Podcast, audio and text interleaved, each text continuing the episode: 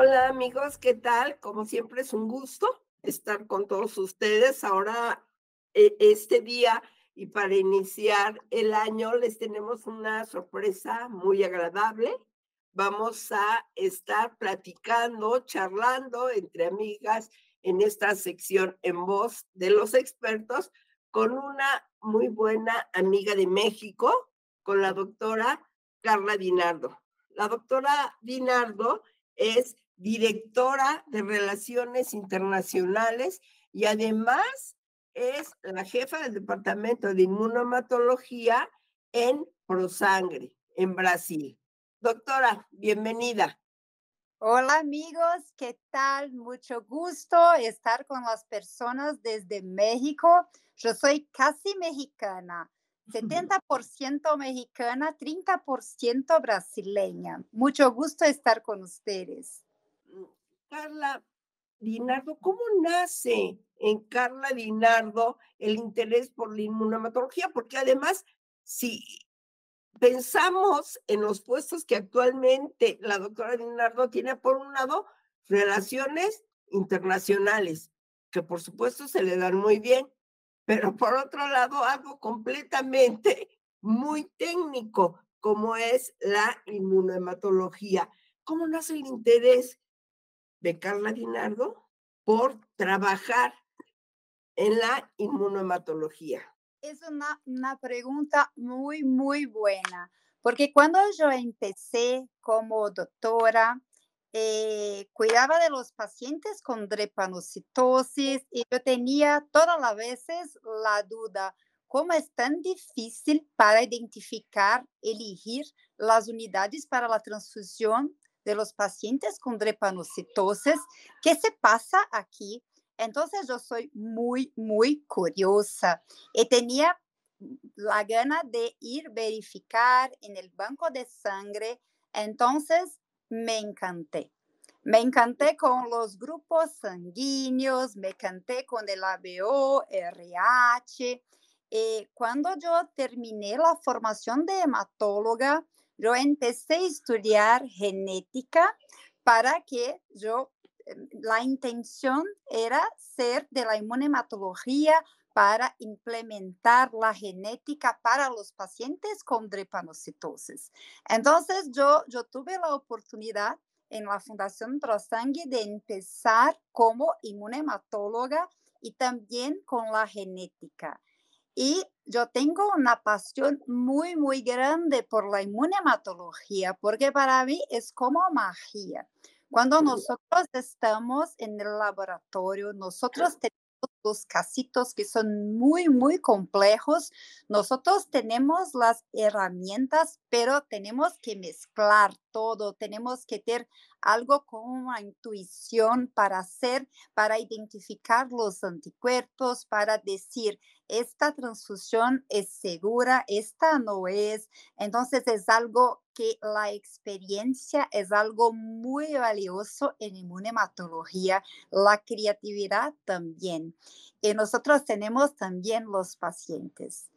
Ayer yo estaba en el hospital y nosotros estamos con una chica con drepanocitosis embarazada con cinco anticuerpos transfundiendo desde el empiezo del embarazo y ayer eh, el bebé nació.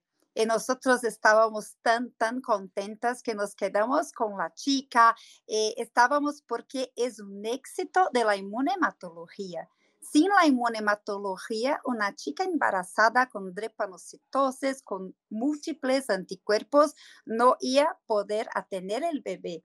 Pero nosotros tenemos cómo hacer algo que es fantástico. Seleccionar una unidad de sangre que es compatible y sí, usted va a tomar el sangre, va a quedar bien, y va a tener su bebé y todo va bien. Está hoy en casa con su hija y todo pasó muy bien. ¿Por qué?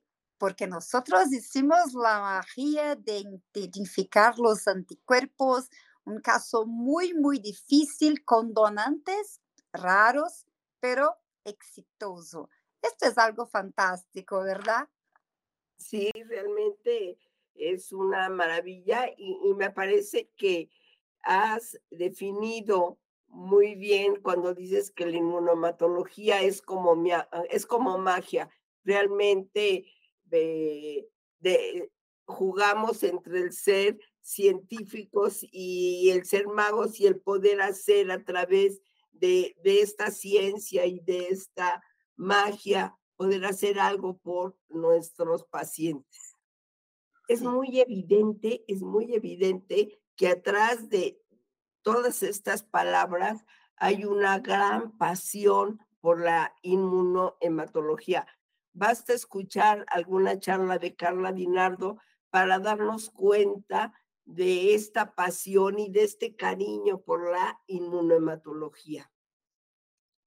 ¿Cuál consideras, Carla, que ha sido tu principal aporte a la inmunohematología, ya sea en tu país de origen, ya sea en Brasil o, o también de forma, de manera internacional, porque, bueno, ahora las redes sociales, el internet, en el que puedas volar de un lado a otro, facilita mucho el acercarte a otros lugares, a otras poblaciones. ¿Cuál ha sido el gran aporte de Carla Dinardo hacia esta área de la medicina? Rocío, cuando yo empecé en la inmunematología, yo me quedaba muy, muy eh, preocupada con los casos de anticuerpos que no tenían la especificidad. Nosotros sabemos que existen anticuerpos que no son eritrocitarios o que se direccionan a los medios que nosotros utilizamos. A veces son anticuerpos que van a ser descubiertos de otros grupos sanguíneos, pero yo quedaba con una duda mortal, fatal, cómo yo voy a hacer la transfusión de este paciente. Entonces yo tuve un cuidado de establecer un protocolo muy rígido para la definición de cuándo yo voy a decir que un anticuerpo no tiene una especificidad. Porque no es algo como, ah, yo no sé lo que es, no, es, no son los más frecuentes, entonces no es nada. No, yo tengo que hacer los tratamientos químicos, yo tengo que hacer los tratamientos enzimáticos, yo tengo que hacer la titulación para decir que yo no tengo una especificidad. Y yo pienso que la mayor contribución que que yo pienso que es la más importante, es el ensayo de monocapa de monocitos. Porque cuando yo empecé, todos me decían, esta técnica es una técnica muy anticuada, usted no va a, a, empezar esto de nuevo. Tenemos que hacer el genotipo completo del paciente y hacer la transfusión con el genotipo completo. Pero si yo tengo el genotipo y yo no tengo la especificidad del anticuerpo. Yo no tengo los donantes, yo, yo no sé lo que se pasa. Entonces, con la técnica del ensayo de la monocapa de monocitos, nosotros decimos, esto no es relevante, no va a causar hemólisis en el paciente. Esto es muy grandioso porque podemos hacer la transfusión con seguridad. Pero yo empecé sola. Y después de un año, yo tenía tres sitios en Brasil haciendo. Y después yo tengo ahora dos sitios en Latinoamérica haciendo. Y las personas de Estados Unidos que una vez me dijeron, no, esto no es nada, ahora dicen, usted puede enviar el protocolo porque tenemos las situaciones de que no podemos hacer la transfusión mismo con la compatibilidad completa. Entonces yo tengo que, pienso que este es la mayor contribución, un protocolo bien establecido para la definición de los anticuerpos con especificidad indeterminada y la determinación de cuándo hacer el ensayo de la monocapa, porque si tiene una padronización muy bien hecha del ensayo, es fantástico. Y todos pueden hacerlo porque es algo muy fácil. Es intensivo el trabajo, pero es algo fácil que todos pueden hacer. Bien, entonces estamos hablando del ensayo de monocapa de monocito. Ayuda a predecir la importancia clínica del anticuerpo. Sí. En, en alguna ocasión lo escuché con la doctora Nancy Benítez y solo la Biblia escucharon en Estados Unidos. Entonces, pues qué satisfactorio que a través de, de, tu estudio, de tu empeño, de tu trabajo, se haya logrado establecer también ya como un protocolo formal, no solamente en Brasil, sino también en algunos otros eh, lugares, en algunos otros países, porque efectivamente muchas veces decimos, bueno, si tienes que transfundir eh, y es incompatible y tienes que transfundir y es un autoanticuerpo o no tiene especificidad, pues hay que transfundir, pero la verdad es que uno siempre tiene cierto temor de qué es lo que va a suceder después en el paciente. Y qué fantástico poder tener una prueba como estas que nos va a dar pues cierta seguridad y tranquilidad de poder transfundir en un momento dado al paciente. Qué bien. Es por eso considero como algo muy importante, porque también hacemos lado tenemos el genotipado para los pacientes, para los donantes, pero yo pienso que en, en, el laboratorio todos los días tenemos casi que casos muy difíciles. Entonces, el, el ensayo de monocap es algo muy importante y que no necesita de, de eh, equipos eh, y nada que es el convencional. Muy bien, doctora algún día eh, le, vamos a invitar para que nos eh, platiques muy específicamente sobre ah, este Me encanta hablar de la relevancia clínica de los anticuerpos. Yo pienso que cuando yo tengo, yo visito mucho los pacientes, entonces yo veo cuando necesita de la transfusión y a veces no tenemos el nombre del anticuerpo, pero yo veo el paciente no está bueno, está malo, necesito de la transfusión. Este es algo que yo hago con mucho gusto porque eh, yo sé la importancia de la transfusión. Hoy nosotros hablamos mucho de los riesgos de la transfusión. Nosotros tenemos, eh, somos muy eh, criteriosos para la indicación de la transfusión, pero cuando es bien indicada, la transfusión es fabulosa. Entonces, si el paciente necesita la transfusión, es algo como que la cura para la enfermedad o por lo mismo para que el paciente se, eh, se pueda tener un tratamiento. Muy bien, muy bien. Entonces, estamos hablando de que en un inicio, cuando Carla Guinaldo empieza a trabajar en inmunomatología, se encuentra con un no vamos a regresar a hacer algo que, que podría parecer inclusive retrasado para la tecnología actual. Eh, migrando un poco nuestro pensamiento, yendo un poco más eh, hacia la actualidad, la inmunohematología es un campo que dentro de lo mucho que se haya desarrollado, realmente no han sido tantos los, los descubrimientos o los desarrollos que, que la inmunomatología ha tenido, porque hablamos de absorción y es una técnica que hemos ocupado por mucho tiempo y que vamos a seguir ocupando. Si hablamos de una elusión, lo mismo, igual ocupamos diferentes reactivos, pero es, son técnicas que hemos ocupado. ¿Cuál es, a, tu parecer, doctora, el desarrollo más importante que ha tenido actualmente la inmunohematología?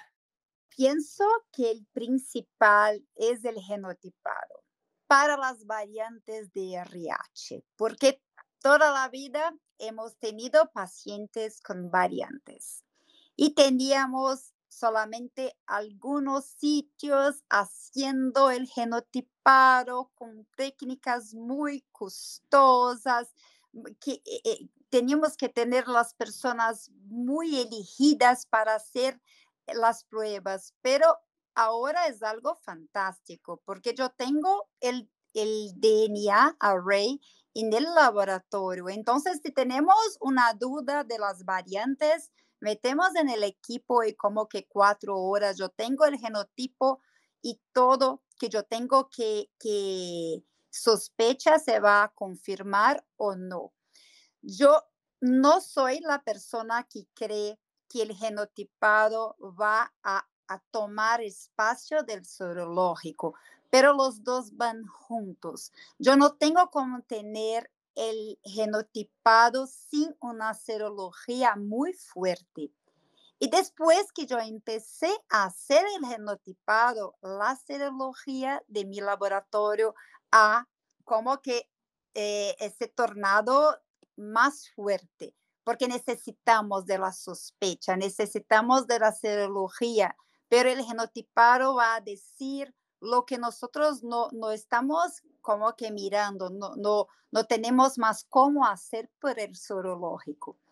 Esto es algo muy actual. Tener un laboratorio con una técnica de array es algo que empezó en Estados Unidos, ahora tenemos en otros sitios, tenemos en sitios de Latinoamérica. Y después que usted empieza a trabajar, usted no tiene más como tener un chico con un autoanticuerpo y si el paciente ha sido transfundido recientemente, decir, yo estoy segura que no tiene una variante. Yo voy a estar segura si yo tengo un genotipado, pero si yo no tengo, yo tengo otras, otras metodologías para hacer, para hacer la diferenciación, pero no es algo tan fácil como el genotipado. Y las personas tienen un poquito de miedo con el genotipado eh, porque piensan que va a ser algo muy complejo, pero hoy no es. Yo tengo un reporte que es muy, muy fácil de hacer la interpretación. Y yo tengo, pienso que es algo que va como que empezar a, a, hacer cada vez más simples de, de interpretar y de tener junto con la serología. Bien, cuando escuchamos alguna plática sobre genotipificación, siempre están llenas estas pláticas siempre. Despiertan mucho interés, nos gusta escuchar, saber, aprender. Em, ¿Crees, doctora, que la relevancia, la importancia más grande de realizar el genotipado impacta al estudio de las variantes del antígeno D o en general al estudio de los demás antígenos eritrocitarios o al no al poder descubrir, no decir voy a tomar una muestra a ver si encuentro algo nuevo aquí. No, no, no, no porque no es así, ¿no? Eh, es más algo como yo tengo esto, pero yo estoy con la sospecha de una variante y yo tengo que elegir una unidad que es antígeno negativo o positivo, que yo voy a hacer, porque si es variante, yo voy a elegir la negativa, pero si es un, un, positivo, no es variante, es un autoanticuerpo, yo voy a elegir una positiva. Entonces, para las variantes es más como esto, pero viene del serológico.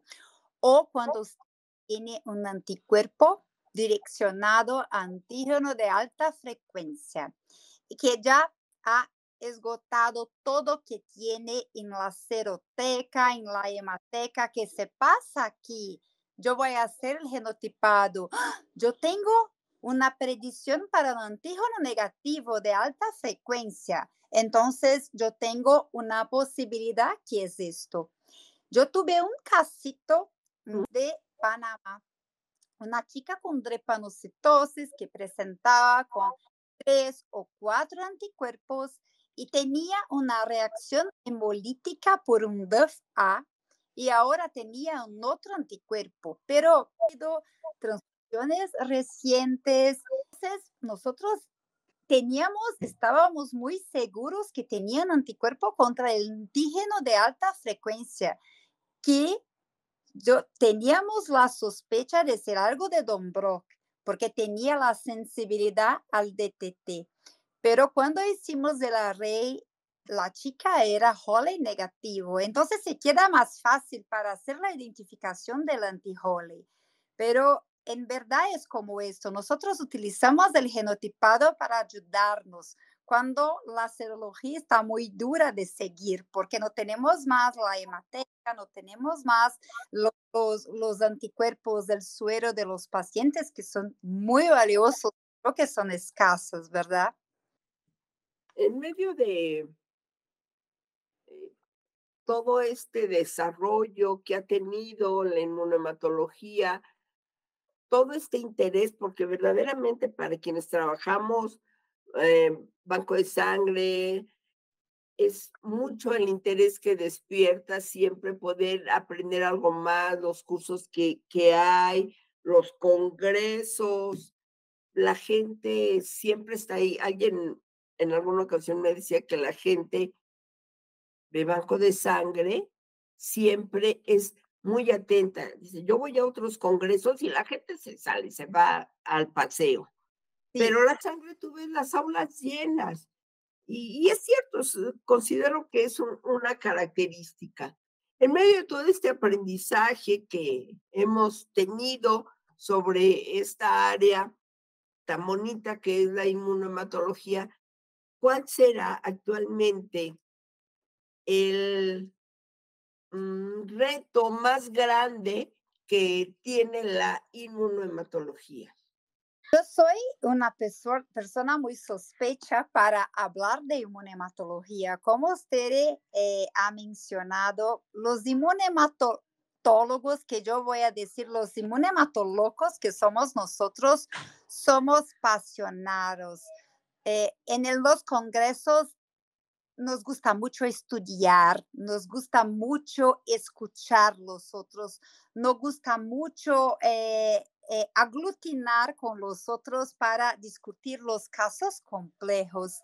Entonces yo pienso que la inmunematología es hoy la especialidad más completa que nosotros tenemos, porque tenemos el paciente.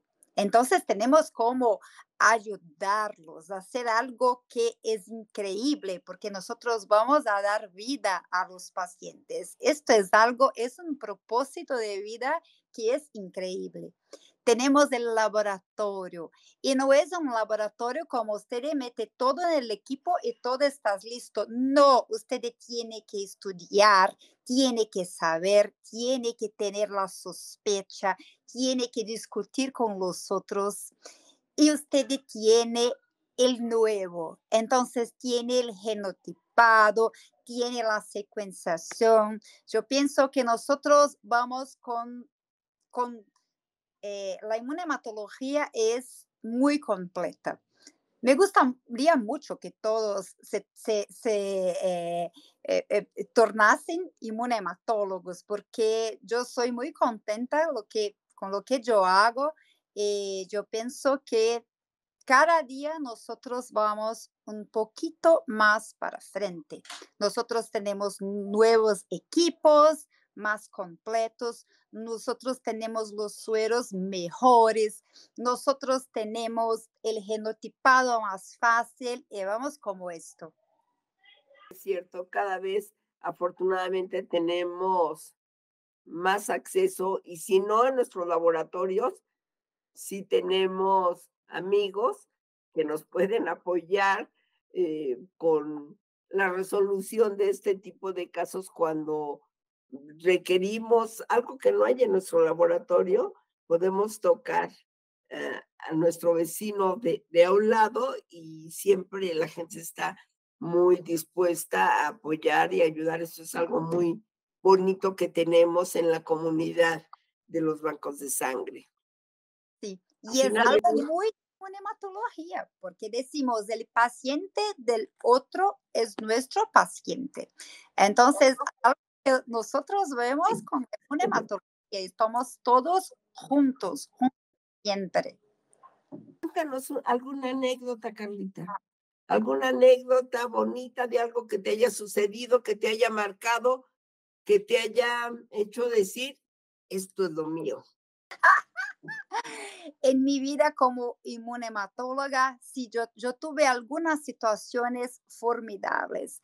Una situación, yo tuve una chica embarazada con un feto con uno de hemoglobina muy, muy anémico. Eh, la madre no presentaba nada, solamente un autoanticuerpo. Pero nosotros hemos hecho el ensayo de monocapa y el autoanticuerpo era sí significativo, relevante, pero que en la madre no estaba causando hemólisis, pero en el feto sí. Entonces, que empezamos con los corticosteroides y la embarazada, eh, el bebé nació con 36 semanas sin nada, sin ninguna secuela neurológica. Esto es algo que, que casi palpita, sí, es, es mío, es, es formidable. Y yo tuve una otra chica con un anticuerpo con eh, alta frecuencia, un anti-Gerbish 2, que tenía una cirugía de emergencia para un tumor en el trato intestinal. Nosotros llamamos los donantes que donaron en el día siguiente. La paciente recibió entre la identificación y la transfusión, nosotros hemos tenido como que tres días o menos recibió la transfusión, todo perfecto, está en casa. Esto es algo que es emocionante. Como yo tengo una persona con anticuerpo muy, muy raro que necesita de una otra persona con un fenotipo raro, pero que yo llamo, está aquí en mi laboratorio. Yo tengo como identificar el anticuerpo, tener el donante altruista que viene porque sabe que es necesario venir. Y yo tengo una, una persona que está hoy curada de un tumor maligno porque todo se pasó muy bien. Entonces, este es algo formidable, es, es, es inmunematología, ¿verdad? Claro, es, es maravilloso tener la oportunidad de poder contribuir en algo a, a la salud y, y, no solo a la salud, eh, muchas veces a la vida de un ser humano. Sí, sí. Ah. Carlita, si regresamos unos años atrás, Carla Dinardo le diría nuevamente que sí a la inmunohematología. Sí, sí. Eh, yo, yo soy la persona que voy a decir sí siempre. Yo hago la inmunohematología por pasión. Tiene una, yo no sé quién ha dicho, pero se dice que si usted eh, tiene algo que apasionada no va a trabajar un día de tu vida. Es algo que se pasa conmigo. Yo soy muy apasionada y yo voy a me quedar trabajando hasta cuando van a decir, llega, está muy vieja, va, va para casa de quedar.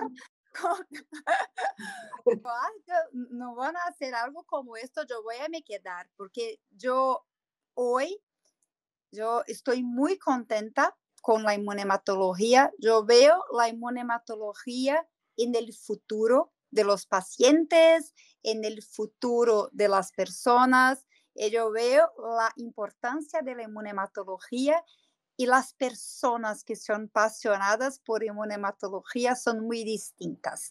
Son las personas que les gusta muchísimo hablar. Y, y como usted ha mencionado, que van a los congresos, están a quedar, tienen dudas, van a, a, hacer una discusión. Esto es algo formidable.